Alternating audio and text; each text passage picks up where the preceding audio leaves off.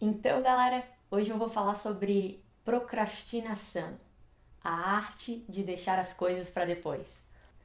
Sabe aquele sentimento de culpa que a gente acaba experimentando quando a gente tem que entregar um relatório para o trabalho e a gente acaba deixando para a última hora e acaba fazendo correndo?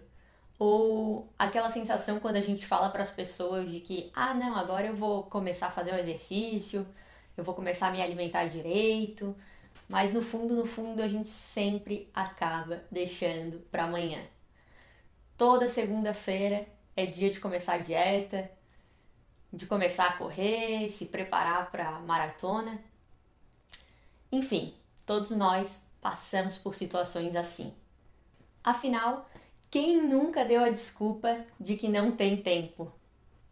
Hoje eu vou dar três dicas que me ajudaram a deixar de procrastinar em muitas situações. Nós somos os únicos que podemos escolher o rumo que a nossa vida vai tomar. É aí que entra a primeira dica. Tome responsabilidade sobre as suas escolhas. Nós somos os únicos que podemos fazer as escolhas da nossa vida. Se você persiste no sentimento de culpa, desânimo, fracasso, sabe aquele sentimento de estar estagnado, de não conseguir evoluir em nada? Você está tomando a decisão de permanecer nesse sentimento. É uma escolha. Você precisa tomar posição do rumo que você deseja que a sua vida tome. E aí surge a segunda dica. Faça escolhas que te levarão em direção àquilo que você realmente valoriza. Aí você acaba percebendo que aqueles sentimentos negativos não tinham valor, eram apenas escolhas que nós mesmos escolhíamos permanecer.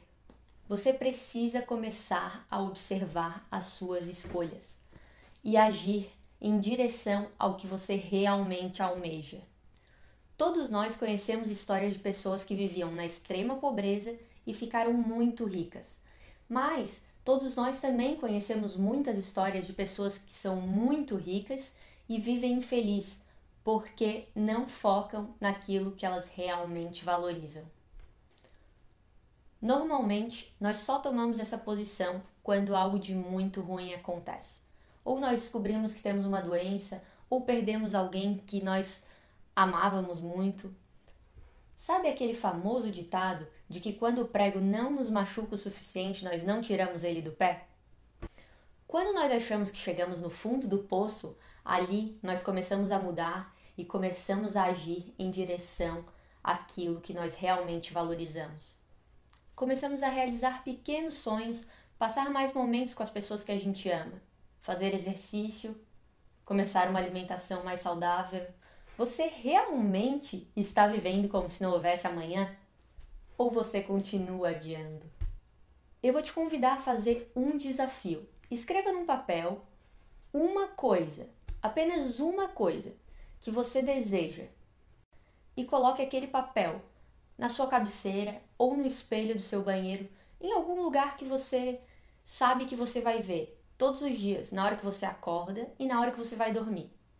Para que você possa pensar se naquele dia que estava começando ou terminando, você estava comprometido em caminhar para aquela conquista.